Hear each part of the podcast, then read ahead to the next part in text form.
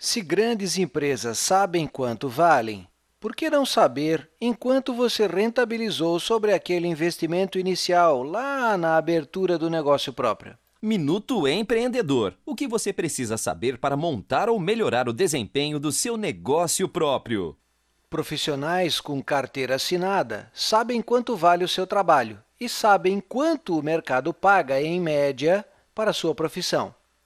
Proprietários de automóveis, vez em quando, consultam a tabela FIP em busca do valor atualizado do seu veículo. Investidores estão constantemente acompanhando o retorno de suas aplicações. Então, por que não fazer uma avaliação da sua empresa? Grandes empresas constantemente revelam quanto valem, mesmo que o seu valor tenha diminuído em relação à avaliação anterior. Se grandes empresas sabem quanto vale, por que você não pode fazer uma avaliação e descobrir se esse seu negócio ainda vale a pena? Por equívoco ou preconceito, muitos empreendedores não fazem a avaliação do seu negócio, com medo de que o mercado pense que ele esteja falido ou falindo, afinal, quer saber quanto vale seu negócio. Uma tremenda bobagem. Outro fator importante é o emocional. Ele influencia a valoração do negócio pois o empreendedor inclui no valor do negócio o seu sonho, o trabalho duro de anos, a paixão pelo negócio, entre outros itens. Ou seja, para ele vale muito mais do que o mercado avalia. Todo bem, produto ou serviço tem seu valor, logo, a empresa também tem o seu. O valor da empresa vai muito além do tangível, prédio, máquinas, equipamentos e estoques.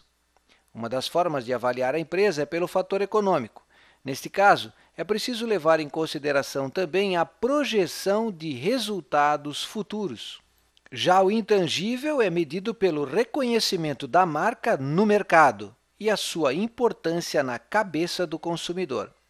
O ideal é que a marca tenha o poder de influenciar a decisão de compra e motivar a preferência por seus produtos e serviços.